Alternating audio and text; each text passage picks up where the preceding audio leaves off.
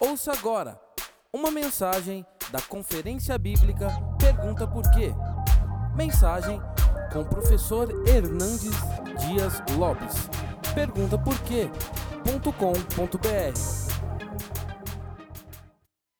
Irmãos queridos, que privilégio retornar esta querida igreja. Carinho do pastor e a fidalguia de todos vocês.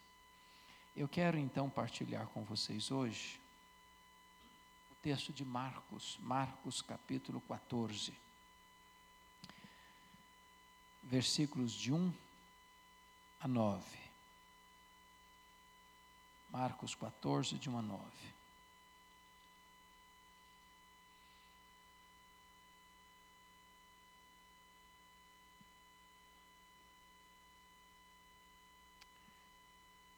Esse texto diz o seguinte: Dali a dois dias era Páscoa e a festa dos pães asmos.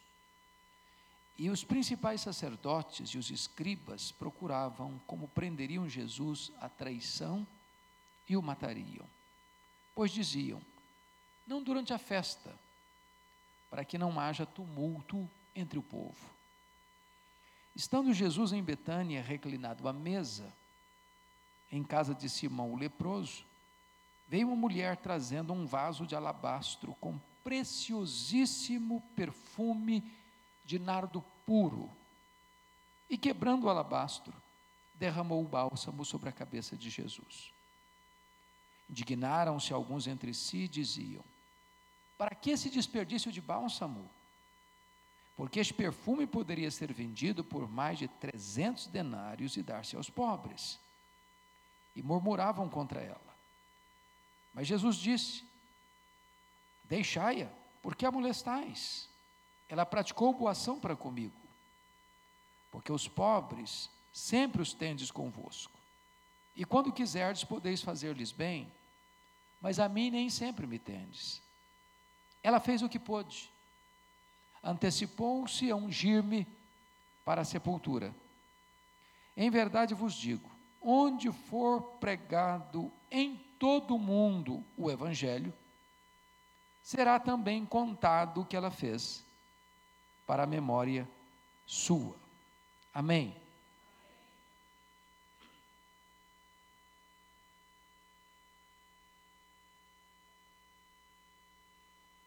Muito bem.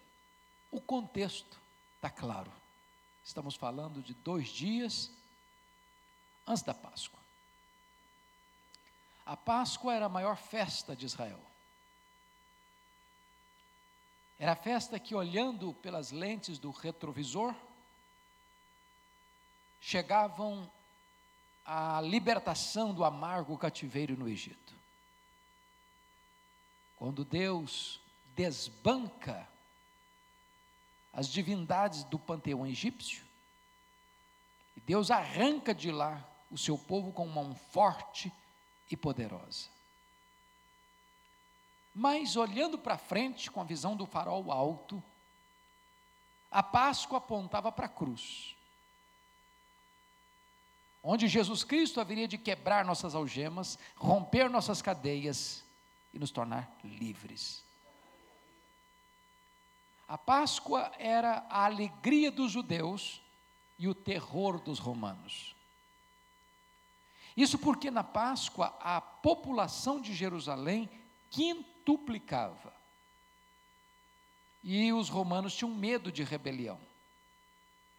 Então, na Páscoa, todo o aparato militar saía de Cesareia Marítima, quartel-general de Roma em Israel, o próprio governador mudava o seu endereço, saindo de Cesareia, com todo o aparato de segurança e se transferia para Jerusalém nesse período. E diz a Bíblia que dois dias antes da festa, no palácio do sumo sacerdote, está isso em Mateus 26, texto paralelo, as autoridades judaicas se reúnem para mancomunar, para urdir, para tramar um plano, para prender Jesus à traição. e matá-lo depois da festa. Porque se fosse durante a festa, haveria tumulto e eles queriam evitar o tumulto. Mas é curioso que Mateus nos informa, no texto paralelo, Mateus 26, que foi Jesus quem disse para os seus discípulos dois dias antes da festa, que ele estava para ser entregue nas mãos dos pecadores, para ser preso, para ser crucificado, para ressuscitar o terceiro dia. Em outras palavras, quando os homens pensam que eles estão no controle, eles estão apenas cumprindo um propósito eterno de Deus. É Deus quem está sentado no trono. É Deus quem tem as rédeas da história em suas mãos. É Deus quem consuma o seu plano perfeito e ninguém pode frustrá-lo. Curiosamente, enquanto as autoridades judaicas tramavam a prisão e a morte de Jesus, na aldeia de Betânia, ali muito pertinho, uma família preparava um jantar para Jesus. E Jesus é esse ser maravilhoso que produz reações tão adversas. Rejeitado por uns, acolhido por outros. Odiado por uns, amado por outros. Enquanto uns queriam matá-lo, outros queriam recebê-lo com tanta alegria. E esse jantar é oferecido, diz a Bíblia, na casa de um homem chamado Simão, e tem um adjetivo, tem um epíteto, tem um apelido, tem uma marca. Simão, o leproso. Quem é Simão? O leproso, eu não sei. A Bíblia não diz. E quando a Bíblia não diz, é melhor a gente silenciar-se. Onde a Bíblia não tem voz, não devemos ter ouvidos. Agora, a grande pergunta a fazer é essa: será que ele era o pai de Marta, Maria e Lázaro? Porque essa família está presente. Lázaro recém-ressuscitado, Marta servindo, é só ler os textos paralelos. Eu não sei. Será que era o pai de Marta, Maria e Lázaro? Também não sei. Será que era amigo da família? Também não sei. Mas me chama a atenção o nome dele: Simão, o leproso. Será que ele ainda era leproso? E a resposta categórica e insofismável é: claro que não. Por que sabemos disso? Porque se ele ainda fosse leproso, ele não poderia estar com a família dele. Ele não podia receber ninguém na casa dele. Ele tinha que estar num leprosário. Mas se ele não era mais leproso, porque o evangelista cuidadosamente registra o fato de que o jantar acontece na casa de Simão, o leproso? Para nos alertar de um grande perigo: o perigo de rotular as pessoas, o perigo de colocar marcas, carimbo, tatuagem existencial nas pessoas. Porque o rótulo, daqui a pouco não serve mais. Aquela pessoa que era escrava foi liberta. Aquela pessoa que estava doente foi curada. Aquela pessoa que vivia à margem da lei é transformada e vive em obediência. Aquela pessoa que estava dominada pelo demônio agora está livre pelo sangue do Cordeiro. Aquela pessoa que estava indo para o inferno agora tem seu nome no livro da vida e é selado com o Espírito Santo da promessa. Mas o rótulo fica.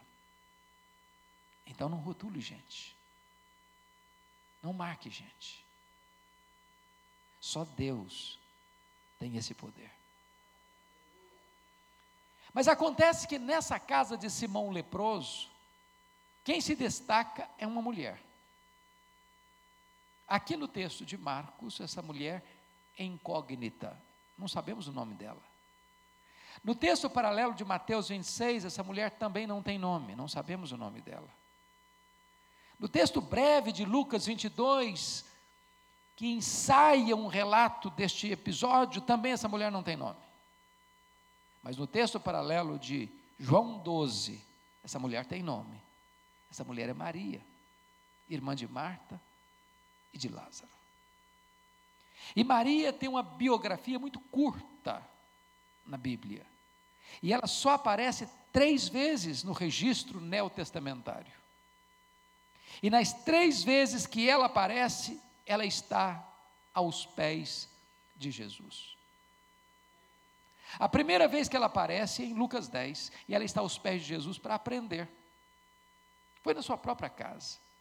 Enquanto Marta agitava de um lado para o outro, preocupada com muitas coisas, em servir a mesa, Maria que é dada aos pés de Jesus, para ouvir a, os seus ensinamentos. E isso incomoda Marta, e Marta chega a dizer: Jesus não vais falar para minha irmã vir me ajudar? E Jesus repreende Marta, dizendo: Marta, Marta, andas preocupada com muitas coisas, só uma coisa é necessária. E Maria escolheu a boa parte, e esta não lhe será tirada.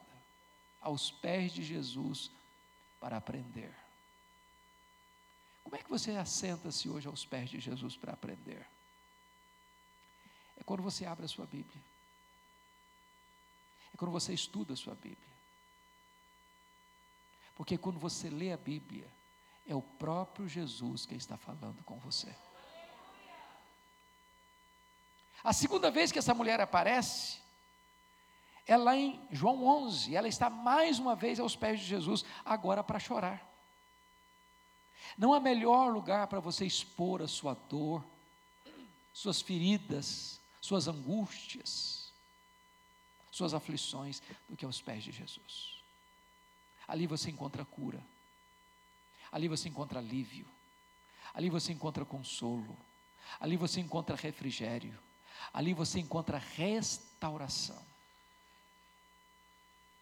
Mas a última vez que essa mulher aparece na Bíblia é aqui nesse texto.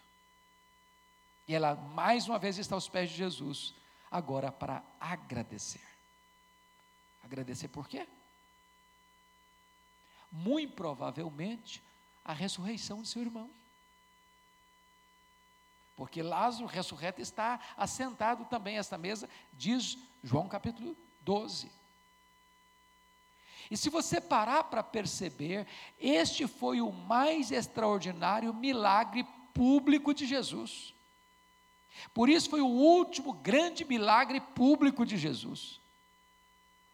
E a Bíblia diz que Jesus ressuscita Lázaro depois de quatro dias que ele estava sepultado. E a pergunta é: por que no quarto dia? Por que não no terceiro? Por que não no segundo? Quando você lê o texto de João 11, você descobre algumas coisas interessantes. Primeiro, Jesus estava num local distante de Betânia, um dia de viagem. E Marta e Maria mandam o seguinte recado para Jesus: Está enfermo aquele a quem amas. Não disse, vem logo, é urgente, precisamos. Não, nada disso. Só essa informação: está enfermo aquele a quem amas. Quem ama tem pressa para socorrer a pessoa amada. Agora notem comigo. O emissário gasta um dia de viagem. Primeiro dia.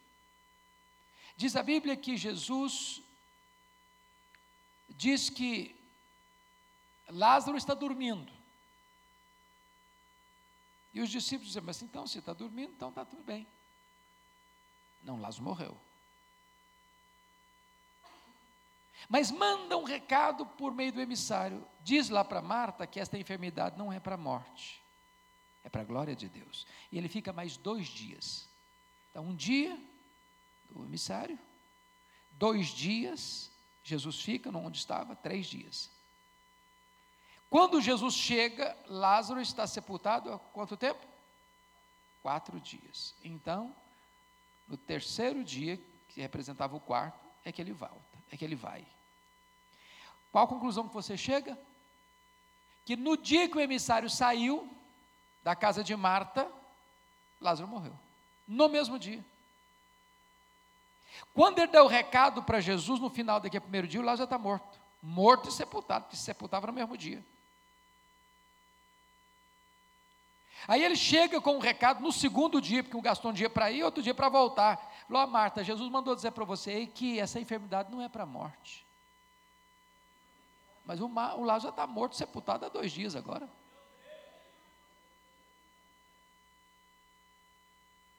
Mas por que, que ele espera o quarto dia? Porque havia uma crença dos rabinos que um morto podia ser ressuscitado até o terceiro dia.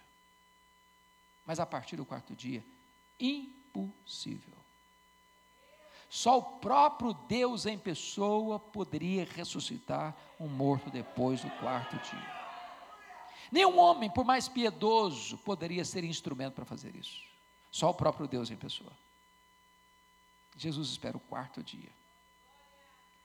Para que os judeus tivessem que se render à verdade inexorável de que verdadeiramente ele era o Filho de Deus.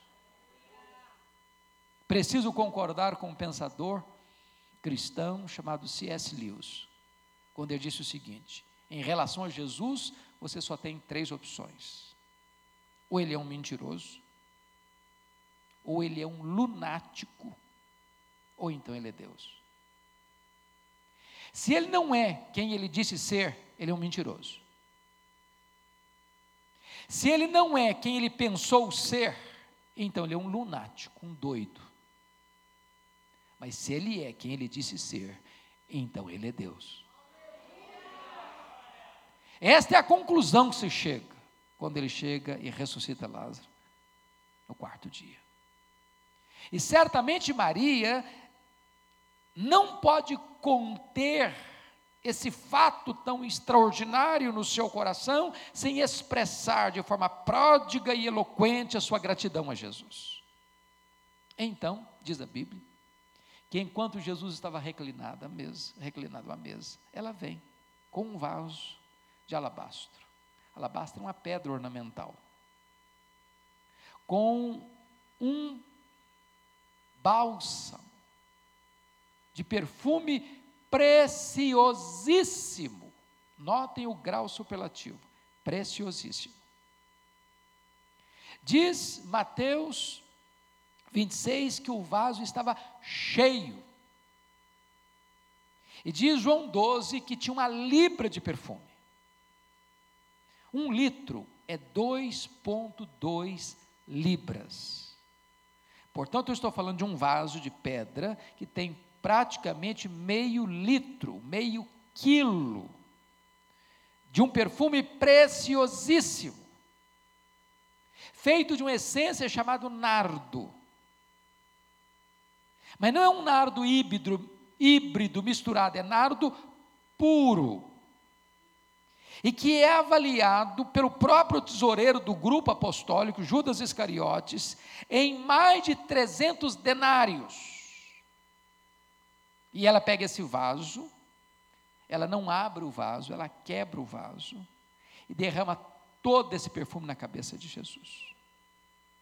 E diz João 12 que toda a casa se enche com esse perfume. E esse perfume escorre sobre o corpo de Jesus como que ungindo-o antecipadamente para a sua sepultura. E ela pega e solta os cabelos, e enxuga os pés de Jesus com os seus cabelos. Isso provoca uma reação dos discípulos, como que numa espécie de revolta, de ira, de indignação. Para que esse desperdício de bálsamo? Poder-se-ia vender isso por mais de 300 denários e dar-se aos pobres. Molestaram-na, murmuraram contra ela.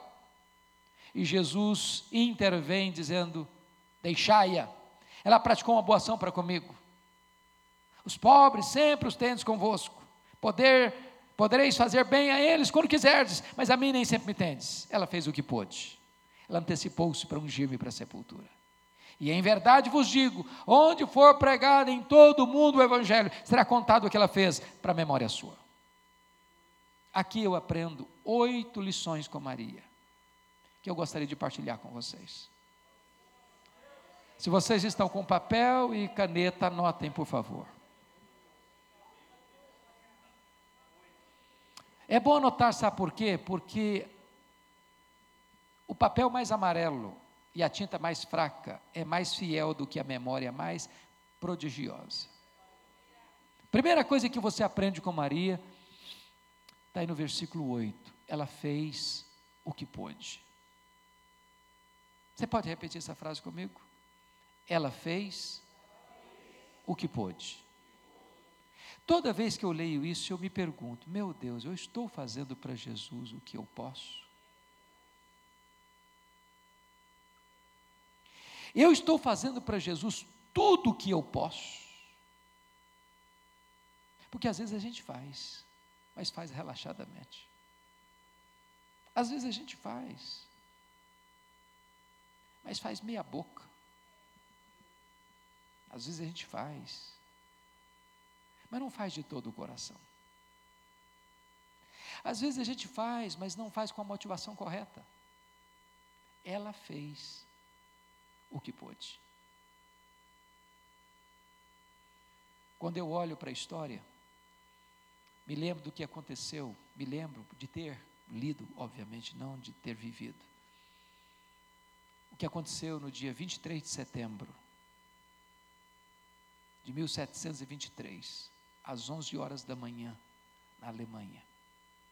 Quando o conde Ludwig van Zinzendorf começa na Alemanha uma reunião de oração que durou 100 anos, ininterruptamente, 24 horas por dia, que vai produzir o movimento mais importante de avivamento e missões na Alemanha, os morávios. Cada 25 moravianos sustentavam um missionário fora da Alemanha, sendo eles pobres. Quando sabiam que havia uma tribo, um povo, uma etnia, num local remoto, longínquo, e não tendo eles dinheiro para promover a obra missionária naquela região, alguns deles se vendiam como escravos, para comprar só a passagem de ida para investir os dias de vida, todos, no meio daquele povo, para levar para eles a esperança do Evangelho. Quando eu leio uma história dessa, eu fico pensando: meu Deus, será que eu estou fazendo o que eu posso? Tudo o que eu posso. Há 15 dias eu fui pregar em Vilhena, sul de Rondônia. E o pastor da igreja hoje foi o missionário que plantou a igreja lá nos idos da década de 70. E ele narra algumas histórias que me marcaram tanto. Ele e a sua esposa iam pregar numa casa, num culto, e tinham que andar três dias a pé no meio da picada cobras, escorpiões, feras, mosquitos. E ao chegarem naquela casa, depois de três dias a pé, pessoas vinham de todos os cantos, também andando dois, três dias a pé. E ele dizia que a alegria daquele povo era indizível ao cantar os cânticos e ouvir a palavra de Deus. Dali saíam para um outro culto, numa outra casa, e andavam mais dois dias. Tinham que, às vezes, atravessar rios a nado. Mas uma alegria indizível. E quando eu vejo cenas assim, eu fico me perguntando: meu Deus, será que eu estou fazendo para Jesus o que eu posso? Tudo o que eu posso? Segunda coisa que eu aprendo com Maria, não somente ela fez o que pôde, ela fez o seu melhor. Veja comigo o verso 3, quando está escrito assim: Veio uma mulher trazendo um vaso de alabastro com preciosíssimo perfume de nardo puro, e quebrando o alabastro, derramou o bálsamo sobre a cabeça de Jesus. Notem isso, irmãos. Esse perfume preciosíssimo foi feito de uma essência. Como é que chama a essência? nardo. Como é que era o nardo? Puro. Só que em Israel não se produzia essa essência. Essa essência era raríssima e caríssima. Essa essência só era produzida na época nas cordilheiras do Himalaia. de um arbusto seco, que era moído e transportado em lombos de camelos. Esse perfume feito dessa essência era tão caro, tão caro, tão caro, que um grama custava um denário. O que, que era um denário? O salário de um dia de trabalho. Não se comprava esse perfume numa loja de perfumaria. Esse perfume era comprado pouco a pouco, gota a gota, grama a grama, e acondicionado nesse vaso de pedra de alabastro. O vaso estava cheio. Tinha quase meio quilo. Avaliado em mais de 300 denários. Cada grama custava um denário. E ela pega esse vaso, ela não abre o vaso. Eu pergunto a você, como é que você usa um perfume caro? Você molha a ponta do dedo, passa um pouquinho, mais um pouquinho, e você pensa assim: esse perfume tem que durar pelo menos um ano. Mas ela não abre o perfume, ela quebra o vaso. E entorna todo o perfume sobre a cabeça de Jesus. Sabe por que ela quebra em vez de abrir o vaso? Ela está dizendo o seguinte: eu não quero que sobre nem uma gota. Tudo que eu tenho, o melhor que eu tenho, eu quero colocar a serviço de Jesus. Ela fez o seu melhor. Você e eu estamos fazendo o nosso melhor.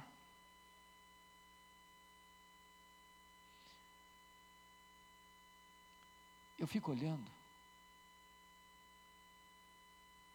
que às vezes os pagãos ou os idólatras que não conhecem a Deus como conhecemos, são mais zelosos em servir aos seus deuses do que nós o somos em servir ao Deus da nossa vida. estava pregando o ano passado em Porto, em Portugal, e fui visitar uma cidade chamada Águeda, perto de Coimbra. Na medida que viajávamos rumo àquela cidade, eu vi caravanas e mais caravanas a pé no asfalto.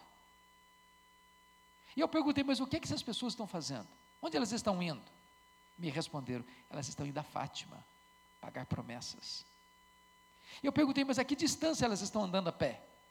Me responderam, a 200 quilômetros, a 300 quilômetros, a 400 quilômetros.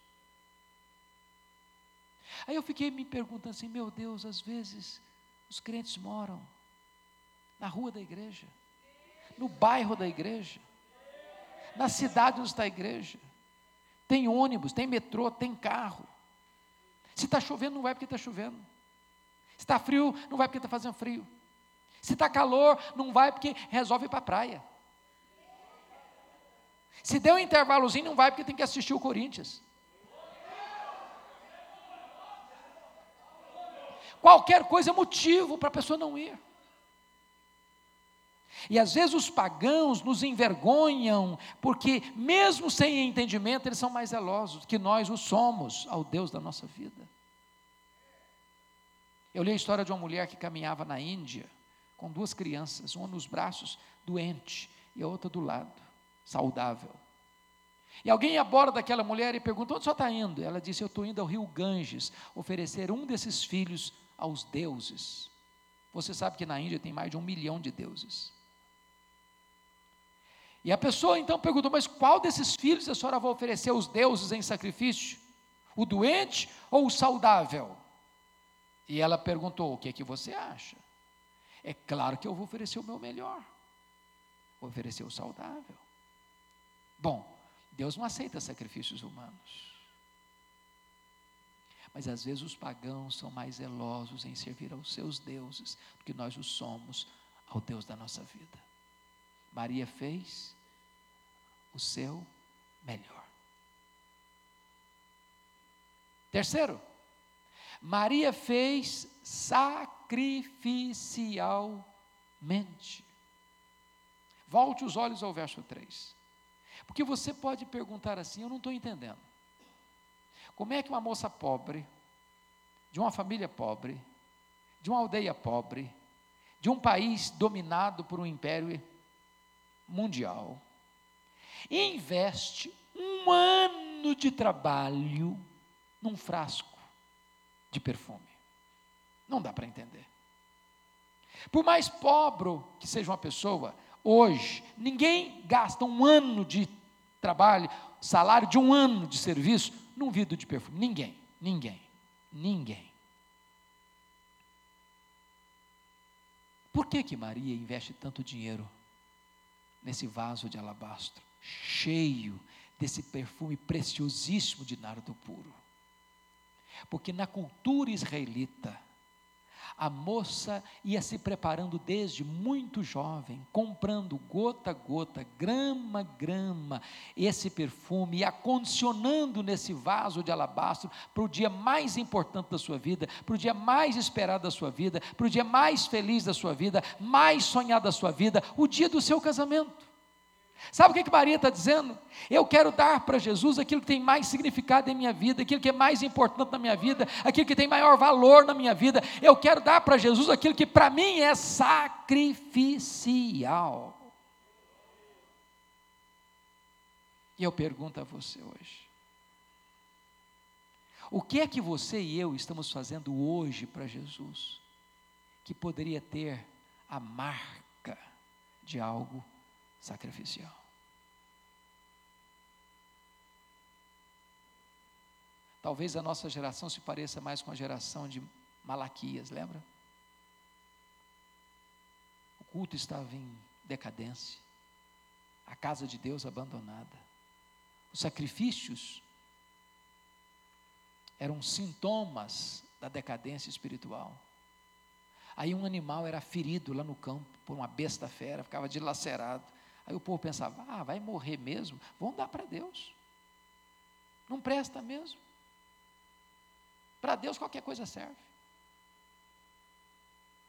Quantas vezes, meus irmãos, nós estamos dando para Deus o que não tem nenhum valor para nós, aquilo que não nos custa nada. Maria nos ensina que você deve dar de forma sacrificial. Quarto lugar. Quarto lugar. Vamos recordar os três primeiros?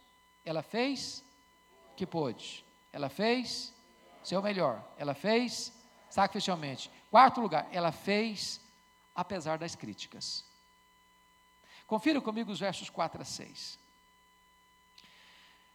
Eu estou para dizer para você que nunca ninguém vai fazer algo de valor para Deus sem enfrentar críticas. Quem tem medo de críticas não serve a Deus. Quem tem medo de críticas está buscando o aplauso dos homens, em vez de estar buscando a aprovação de Deus. Quem tem medo de críticas quer ser aprovado na terra, em vez de ser aprovado no céu. Quem tem medo de críticas está construindo monumentos a si mesmo, em vez de estar buscando a glória de Deus. Maria teve que enfrentar críticas. E ela enfrentou três críticas. Confira aí o versículo 4. Está escrito assim: Indignaram-se alguns entre si, diziam: para que esse desperdício de bálsamo? A primeira crítica é indignação. O que é indignação? Raiva. Estão indignados contra ela. Mas quem está indignado contra ela? Quem são esses alguns aqui? Os discípulos, a liderança da igreja. a liderança da igreja, que devia estar feliz com a atitude dela, elogiando a postura dela, ou imitando os gestos dela, estão indignados contra ela. Mas o problema deles não é a oferta dela, o problema deles é para quem ela está fazendo a oferta. Se fosse para os pobres, tudo bem. Mas para Jesus, ah, não. Aí é desperdício. Aí é desperdício. Segunda crítica, versículo 5, confira aí. Porque este perfume poderia ser vendido por mais de 300 denários e dar-se aos pobres, e murmuravam contra ela. Primeira indignação, segundo murmuração. Você sabe o que é murmuração? Aquele negócio que fermenta o ambiente, que azeda os relacionamentos. Que joga uns contra os outros. Agora, notem vocês que eles estão pensando assim: com esse dinheiro, dava para dar muita Bolsa Família. Olha, nós íamos comprar muita cesta básica. Ia fazer assim, um avanço na obra social. Mas notem que eles não murmuram, eles murmuram contra ela. A murmuração tem um endereço: Maria.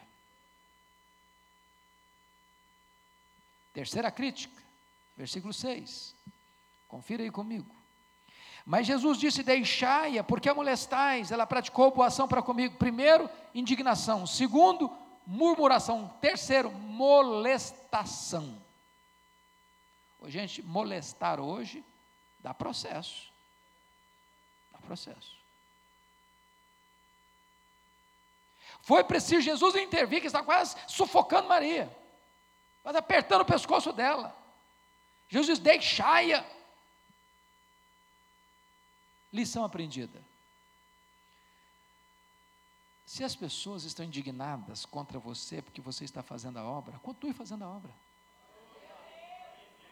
Se as pessoas estão murmurando contra você porque você está fazendo a obra, continue fazendo a obra. Se as pessoas estão molestando você porque você está fazendo o que está fazendo, continue fazendo a obra. Faça apesar das críticas.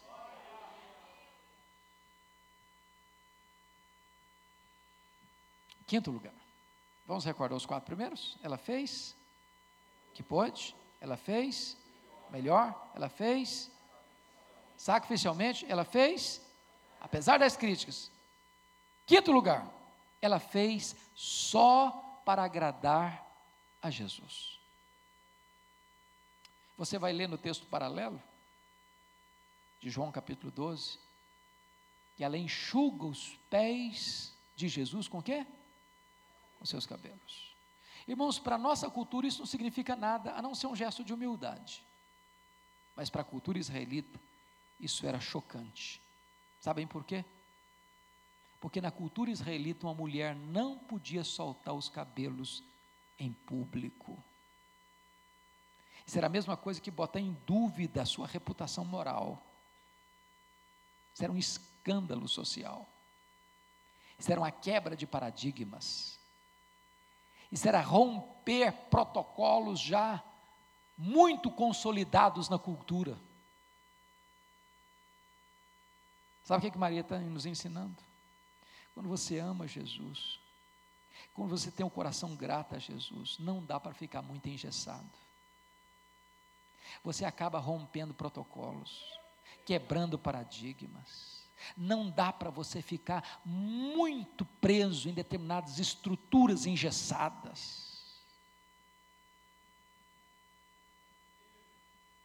Sabe o que Maria está nos ensinando? Não importa o que as pessoas vão pensar de mim. Eu não importa o que as pessoas vão falar de mim. Eu só tenho um vetor que governa a minha vida, é agradar a Jesus. Só isso. Se as pessoas vão duvidar da minha reputação, não importa. Eu não administro o que as pessoas pensam, eu não administro o que as pessoas falam. Eu só tenho um propósito, eu quero agradar a Jesus. Sabe, irmãos, às vezes na igreja a gente tem que agradar muita gente, sabia? Muita gente. Tem que agradar aquele irmão que foi o membro fundador da igreja. Ele lançou a pedra fundamental do templo, ele conhece cada tijolo das paredes. Se desagradece, irmão, você está encrencado. Você tem que agradar aquela família mais tradicional da igreja, porque chegaram primeiro, eles, eles têm ali toda a estruturação deles na igreja, no bairro, na cidade. Se você desagradar essa família, você está encrencado.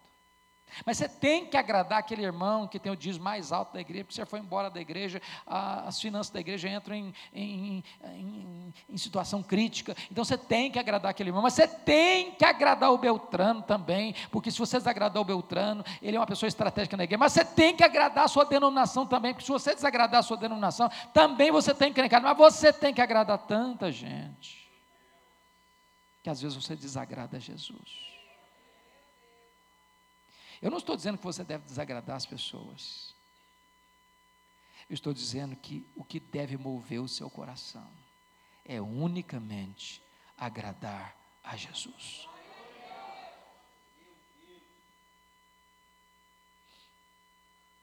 Sexto lugar. Vamos recordar os cinco primeiros? Ela fez que pôde. Ela fez seu melhor. Ela fez sacrificialmente. Ela fez, apesar das críticas, ela fez só para agradar a Jesus. Em sexto lugar, ela fez a pessoa certa. Olha o versículo 5 e 6 comigo. Aliás, 6 e 7. Mas Jesus disse: Deixai-a, por que a molestais? Ela praticou boa ação para comigo, porque os pobres sempre os tendes convosco. E quando quiserdes, podeis fazer-lhes bem, mas a mim, nem sempre me tendes. Ela praticou boa ação para comigo. Será que Jesus está ensinando aí que os pobres não são importantes? Será que ele está ensinando aí que os pobres não têm necessidades urgentes? Será que ele está ensinando aí que nós podemos deixar os pobres para depois? Será que Jesus está ensinando aí que os pobres não devam ter prioridade na agenda da igreja? É claro que não. Aliás, nós vamos ser julgados no dia do juízo por esse critério. Quando ele vai dizer para alguns: Apartai-vos de mim, malditos, para o fogo eterno, preparado para o diabo e seus anjos. Por quê? Porque eu estive com fome e não me deste comer. Eu estive com sede e não me deste beber. Eu estive nu e não me vestiste. Eu estive preso, e não fostes ver-me. Doente, não me visitaste. Forasteiro e não me abrigaste. Quando te vimos assim, todas as vezes que deixastes de fazer um desses pequeninos, a mim deixastes de fazer. Mas então o que Jesus está querendo dizer? O falso entendimento desse texto produziu na década de 60, na América Latina, uma falsa teologia, chamada de teologia da libertação. E um dos protagonistas dessa teologia no Brasil disse que reino de Deus não é o que nós entendemos, o governo de Deus no nosso coração, nem novo nascimento é o que nós dizemos de nascer de cima, nascer do alto, nascer do espírito, mas reino de Deus é justiça social, novo nascimento é dar pão ao faminto, é encher a panela do pobre. Isso levou um pastor batista, que os de cabelos brancos aqui se lembram, foi um dos grandes apologetas do Brasil, Aníbal Pereira Reis, ex-padre, a dizer o seguinte: teologia da libertação não é nem teologia, nem libertação. E os teólogos da libertação não são teólogos, são teologastros liberticidas. E é preciso dizer em alto e bom som: ninguém vai para o céu porque ajuda os pobres. Ninguém vai para o céu porque enche a panela dos famintos. Ninguém vai para o céu porque dá pão ao que tem fome. Ajudar os pobres não é a causa da salvação. Ajudar os pobres é resultado da salvação. Nós não ajudamos os pobres para sermos salvos, nós ajudamos os pobres porque já fomos salvos pela graça. Ajudar os pobres é evidência da salvação e não causa da salvação. Nós não ajudamos os pobres para alcançarmos o favor de Deus. Nós ajudamos os pobres como gratidão a Deus pela salvação gratuita que Ele nos deu. Em outras palavras, você ajuda os pobres por causa de Jesus, Ele quem nos motiva, é por causa dele. Porque há muitas pessoas que ajudam os pobres, sabem por quê? Porque querem conseguir o favor de Deus, querem comprar a salvação de Deus, querem substituir a graça pelas obras, querem construir um monumento ao próprio mérito humano, em ofensa à graça. Por isso, Maria entendeu com clareza, ela fez a pessoa certa. Por isso, Jesus Cristo disse: Deixai-a ela praticou boa ação para comigo. Tudo que você fizer precisa ser feito em nome de Jesus, dando por isso graças a Deus Pai.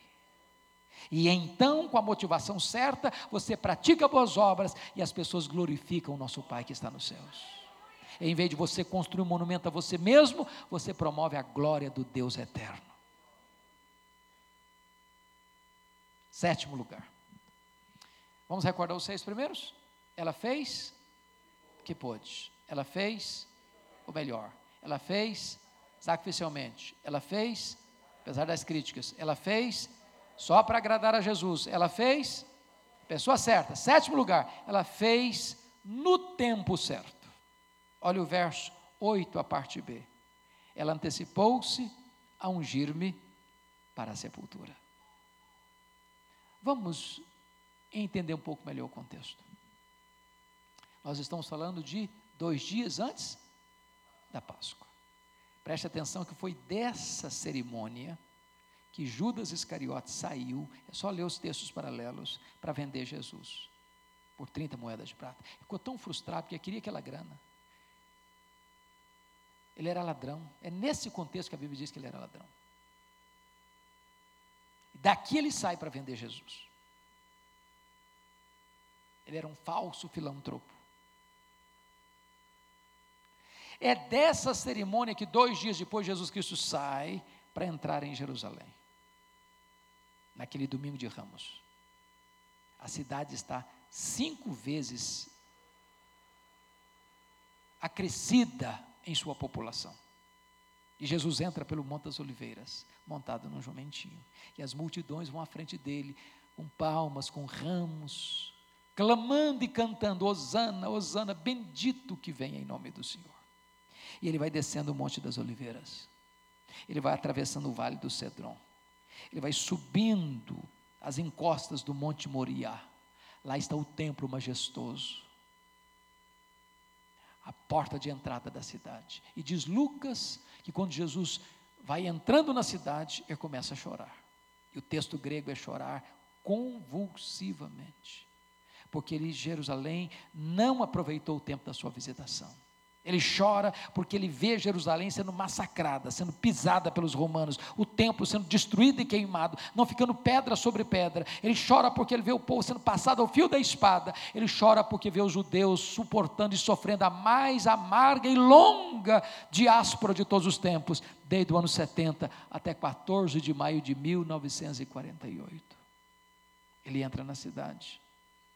Depois de alguns ensinamentos, ele entra para o cenáculo somente com seus discípulos, ele não fala mais para o povo.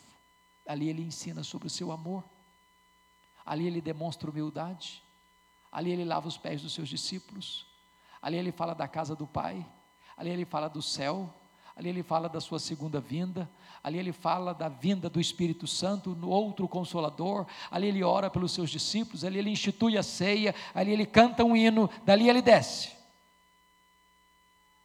E quando ele desce, ele diz para os seus discípulos assim: Nesta noite, todos vós vos escandalizareis comigo, como está escrito: ferirei o pastor e as ovelhas ficarão dispersas. E Pedro diz: Senhor, ainda que todos te deixem, eu jamais estou pronto a dar por ti minha vida, estou pronto a ir contigo para a prisão e para a morte. E Jesus olha para Pedro e diz: Pedro, em verdade te digo que nesta mesma noite, antes que o galo cante, tu me negarás três vezes. E eles chegam no Getsemane, no sopé do Monte das Oliveiras. Lá tem uma prensa de azeite. E Jesus deixa oito dos seus discípulos para trás, chama Pedro, Tiago e João, diz: Vem comigo. E então Jesus abre o coração para eles e diz: A minha alma está profundamente triste até a morte. Ficai comigo, vigiai comigo. E ele deixa os seus três discípulos e avança um pouco mais e prostra-se com o rosto em terra. E diz Hebreus 5,7 que ali, com o rosto no chão, chorando, ele, ele oferece a Deus, com meio de muitas lágrimas, aquele que podia livrá-lo, diz: Pai, se possível, passe de mim este cálice, mas se não é possível, faça-se a tua vontade. E então ele se volta para os discípulos, Pedro, Tiago e João, eles estão dormindo. E Jesus acorda Pedro e diz: Pedro, nenhuma hora pudeste vigiar comigo, vigiai e orai, para que não entreis em tentação. O espírito está pronto, mas a carne é fraca. Ele se volta a segunda vez, prostra-se com seu rosto no chão e ora e chora, e ora e chora, e ora e chora, e repete as mesmas palavras e volta-se para os três discípulos, estão dormindo. E Jesus volta a terceira vez e ora e chora, e ora e chora, e ora e chora, e repete as mesmas palavras, e a sua luta é tão grande que o seu suor se transforma em gotas de sangue e ele molha o chão com as suas lágrimas e com o seu sangue. Vem um anjo de Deus para consolá-lo. E ele se levanta robusto, forte, determinado, como um rei caminha para a sua coroação. Volta para os discípulos, e eles ainda estão dormindo, e Jesus os acorda e diz: Ainda dormis e repousais, acordai, vamos-nos, o inimigo se aproxima. Quando eles levantam, uma turba está chegando. Prendem Jesus, levam-no para a casa do sumo sacerdote. Lá está o sinédrio que havia contratado testemunhas falsas para acusá-lo. E naquela noite de quinta-feira, acusam Jesus de dois gravíssimos crimes: blasfêmia contra Deus, conspiração contra César. Na sexta de manhã, levam Jesus ao pretório romano. E Pilatos, o governador, contra a sua consciência e contra a evidência dos fatos, condena Jesus à morte e morte de cruz. Naquela sexta de manhã, Jesus sai carregando aquele lenho maldito pelas apinhadas ruas de Jerusalém, sob os apupos e vaias de uma multidão sangue sedenta e tresloucada.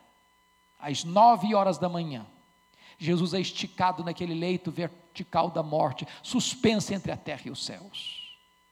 Às três horas da tarde, Jesus entrega o seu espírito ao Pai e morre na cruz é sepultado.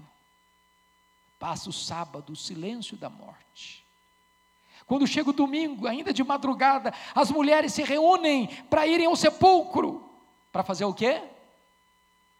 Para levar bálsamo, para levar perfume, para levar unguento, para ungir o corpo morto de Jesus. Quando chega uma surpresa, o túmulo está aberto, o túmulo está vazio, a pedra foi rolada. Um anjo assentado em cima da pedra pergunta para elas: O que, que vocês vieram fazer aqui? Procurar entre os mortos aquele que está vivo. Ele não está mais aqui, ele ressuscitou. Sabe o que, que o anjo está dizendo para as mulheres?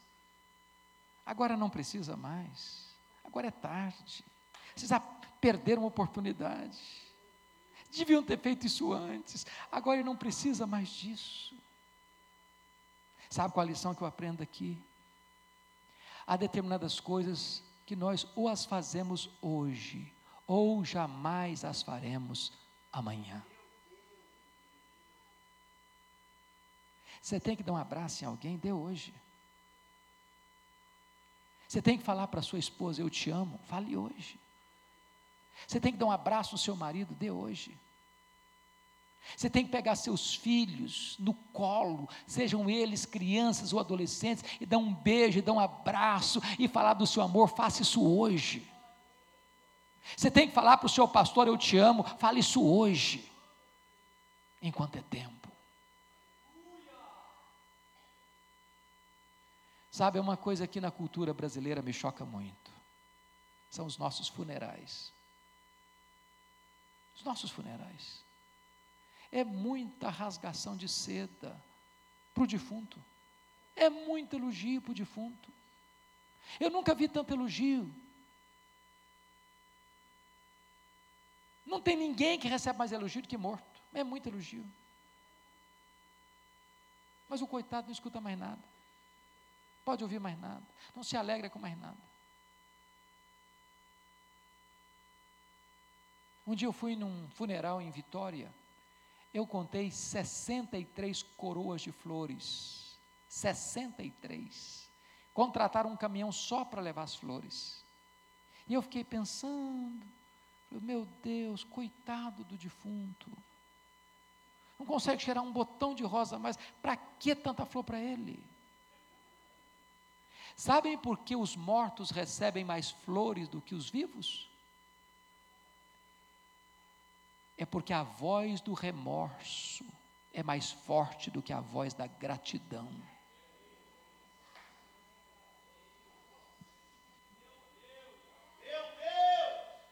Você tem que fazer alguma coisa, faça hoje. Que é um exemplo bíblico. Pensa comigo em Davi. Sabe quantos anos Davi ficou brigado com o filho dele, Absalão? Onze anos. Onze anos. O menino precisou fugir de Israel. Com muito custo, por intervenção de Joabe, o Absalão pôde voltar para Jerusalém. Mas Davi mandou um recado: ele pode até voltar, mas eu não quero ver a cara dele, não. Não quero falar com ele. Ele lá e eu cá. Já pensou o que é um filho escutar isso de um pai? Passaram-se sete anos. Um dia o, o Absalão mandou um recado para o Joab, falou, Joab, vem cá em casa. Com muito custo, Joab foi. Joab vai lá e dá um recado para o meu pai. Fala para o papai assim: Papai, se o senhor tem alguma coisa contra mim, que o senhor me mate. Mas fale comigo, converse comigo. Eu não aguento mais esse silêncio. Sabe o que, que Davi fez? Depois de sete anos, recebeu o Absalão num palácio, deu um beijo no rosto dele e não falou uma palavra para ele, depois de sete anos de mágoa. Sabe o que, que Absalão fez? Saiu dali e foi furtar o coração do povo nas barbas do seu pai. Quanto tempo? Quatro anos. Agora pense comigo uma coisa: Davi era um guerreiro, Davi era um estadista, Davi era um líder singular, Davi percebia conspiração no ar. Sabe por que, que Absalão estava lá furtando o coração do povo, nas barbas do pai? Para ver se o pai vinha pelo menos brigar com ele para ver se o pai vinha pelo menos dar uma bronca nele, para parar com aquela indiferença, aquele silêncio que ninguém mais suportava. Agora passam-se 11 anos, Davi calado. Agora o menino também não quer mais o perdão do pai. Agora não quer também dialogar com o pai. Agora também não quer se reconciliar com o pai. Agora o projeto de Absalão é matar o pai e tomar o trono do pai.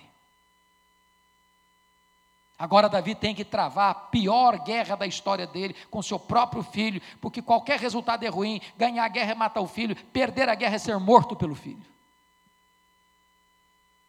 E nessa guerra, Absalão morre. E o Davi que passara 11 anos calado, quando o filho queria conversar com ele. Agora, diante da morte do filho, desabotou a alma e despeja em torrentes, em catadupas, expressões eloquentes de amor. Ah, meu filho Absalão, Absalão, meu filho, meu filho Absalão, quem me dera ter dado a minha vida por ti? Tarde, Davi, muito tarde. Agora o menino está morto, não consegue escutar você mais. Se você tem que fazer alguma coisa, faça hoje, para amanhã você não sofrer a dor do remorso. Último lugar, oitavo lugar. Vamos recordar os sete primeiros? Ela fez e pôde. Ela fez melhor. Ela fez sacrificialmente. Ela fez, apesar das críticas, ela fez só para agradar a Jesus. Ela fez a pessoa certa. Sétimo lugar, ela fez o tempo certo. Oitavo e último lugar, ela fez com reflexos para a eternidade. Olha o versículo 9. Em verdade vos digo: onde for pregado o Evangelho, em todo o mundo será contado o que ela fez, para a memória sua. Irmãos queridos, o que Maria fez no recôndito de uma casa humilde, na humilde aldeia de Betânia, está sendo trombeteado dos eirados da história e proclamado nos ouvidos do mundo. Hoje, 5 de outubro de 2016, neste templo, na cidade de São Paulo, Brasil, esta profecia se cumpre mais uma vez. Eu fico pensando, se o que nós estamos fazendo hoje vai influenciar as futuras gerações. Eu não sei se vocês pensam sobre isso. Eu de vez em quando me surpreendo pensando assim: meu Deus, se Jesus não voltar antes e eu morrer, daqui a 50 anos que eu tiver sepultado, será que eu vou poder influenciar alguém ainda? Será que quando alguém topar com a minha história vai ser impactado por ela? Deixa eu pensar diferente. Que frase vai resumir sua vida? Que vai estar escrito numa tábua de mármore branco e vai servir de lápide na sua sepultura. E alguém passando por lá 50 anos depois que você tiver sepultado, se Jesus não voltar antes, espanar a poeira da pedra e ler aquela frase e ainda for impactado. Ou pense daqui a 50 anos que você e eu já tivermos partido, uma criança manuseando um antigo álbum de família, olhar para sua foto e perguntar: quem é esse aqui? Quem é essa aqui? E quem segura a criança no colo começa a chorar. Esse aqui, essa aqui, andou com Deus e nos ensinou a amar a Deus.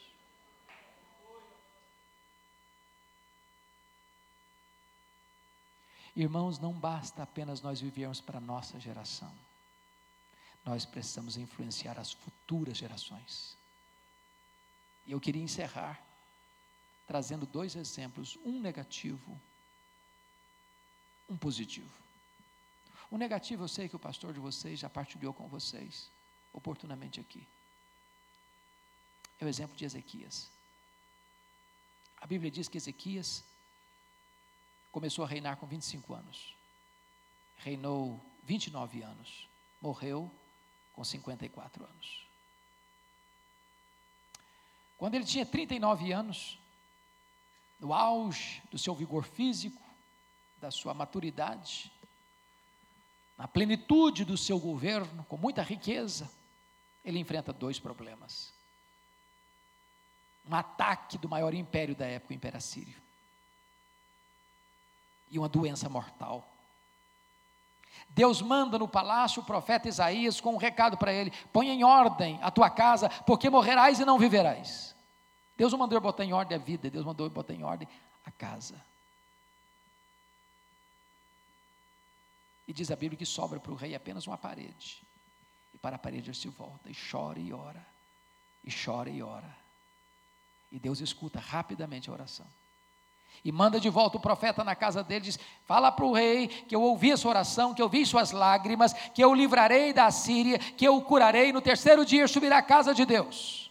E Deus muda a estrutura do universo para atender a oração do rei, porque faz recuar 10 graus a sombra do relógio de Acás. Esse milagre foi tão grande que reverberou para além das fronteiras de Israel. Chegou na Babilônia.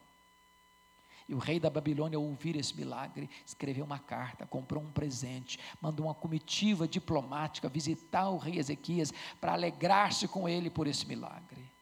E diz a Bíblia que quando ele recebe essa comitiva internacional, ele abre os seus tesouros, ele abre o seu palácio. E ele mostra quão rico ele era, quão forte ele era, quão poderoso ele era em vez de dar glória ao Deus que fez o milagre, ele se engrandeceu. A Bíblia diz que ele não correspondeu ao milagre de Deus, que isso foi mal aos olhos do Senhor. E Deus manda de novo o profeta Isaías à sua casa e diz: Estou sabendo que você recebeu uma comitiva. Ah, recebi. E aí, como é que é? Ah, muito distante. Mas de, de onde? Ah, lá da Babilônia. E o que é que você fez? Ah, eu abri meus tesouros, eu mostrei quão rico, quão forte, quão poderoso eu sou. E Deus diz por meio de Isaías: Pois foi mal que você fez. E agora escute a palavra do Senhor. Pois bem, todos esses tesouros que você ajuntou, que seus pais ajuntaram, que vão ajuntar daqui para frente, essa mesma Babilônia virá um dia e vai levar tudo embora, vai saquear tudo. E tem mais, Ezequias. Dos filhos que tu gerares serão levados para a Babilônia como escravos. E tem mais, Ezequias. Seus filhos serão eunucos significa serão castrados, não vão poder gerar mais. Você quer, ter uma, você quer uma tragédia maior que essa? Mas o rei, o rei responde assim ao profeta: Boa é essa palavra. Você está maluco? Você ficou doido? Você perdeu o juízo?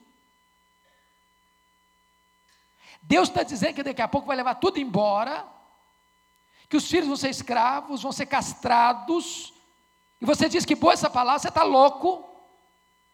Sabe por que, que ele disse isso? Porque eu terei paz nos meus dias. Sabe o que ele está dizendo, trocando em miúdos? Quando isso acontecer, eu já estou morto. Eu não vou estar aqui para ver. Que as futuras gerações se danem, eu não estou nem aí com elas. Eu só estou me importando é comigo. Que decepção. Que decepção. Nós estamos numa corrida de bastão, de revezamento. Se nós fracassarmos em passar esse bastão do Evangelho para a futura geração, nós podemos naufragar, irmãos. Na próxima geração. Mas eu termino contando um exemplo positivo. Quero tirar esse exemplo da missiologia, lembrando a vocês do missionário David Livingstone, missionário inglês, que trabalhou a vida toda na África, serviu a Jesus na África, pregou o Evangelho na África, socorreu os necessitados na África, adoeceu na África, morreu na África. Quando ele morreu, os ingleses foram para a África para pegar o corpo dele e sepultá-lo na Inglaterra.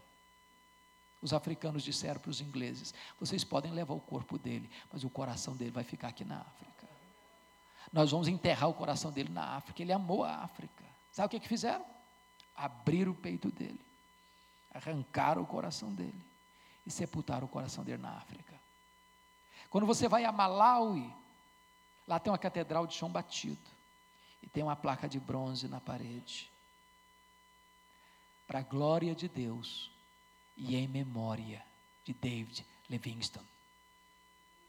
Levaram o corpo dele para Londres, na Inglaterra, e sepultaram-no na abadia de Westminster, onde estão sepultados os reis e os nobres da Inglaterra.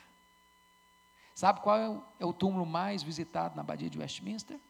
Não é dos reis, nem dos nobres, é de David Livingstone. E lá tem uma placa de bronze. Para a glória de Deus e em memória de David Livingstone. A minha oração, meu anseio, é que você e eu possamos viver para a glória de Deus. E para que a nossa história impacte esta e as futuras gerações. A minha oração é que você e eu possamos aprender com essa mulher com Maria, que viveu aos pés de Jesus para aprender, para chorar e para agradecer. Fazendo o que pôde, fazendo o seu melhor, fazendo sacrificialmente, fazendo apesar das críticas, fazendo só para agradar a Jesus, fazendo a pessoa certa, no tempo certo, com reflexos para a eternidade. Que Deus nos ajude pastor. Vamos orar juntos então.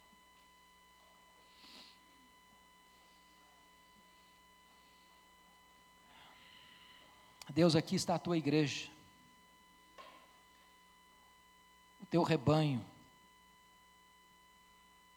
as tuas ovelhas, os teus filhos, os teus herdeiros, a menina dos teus olhos.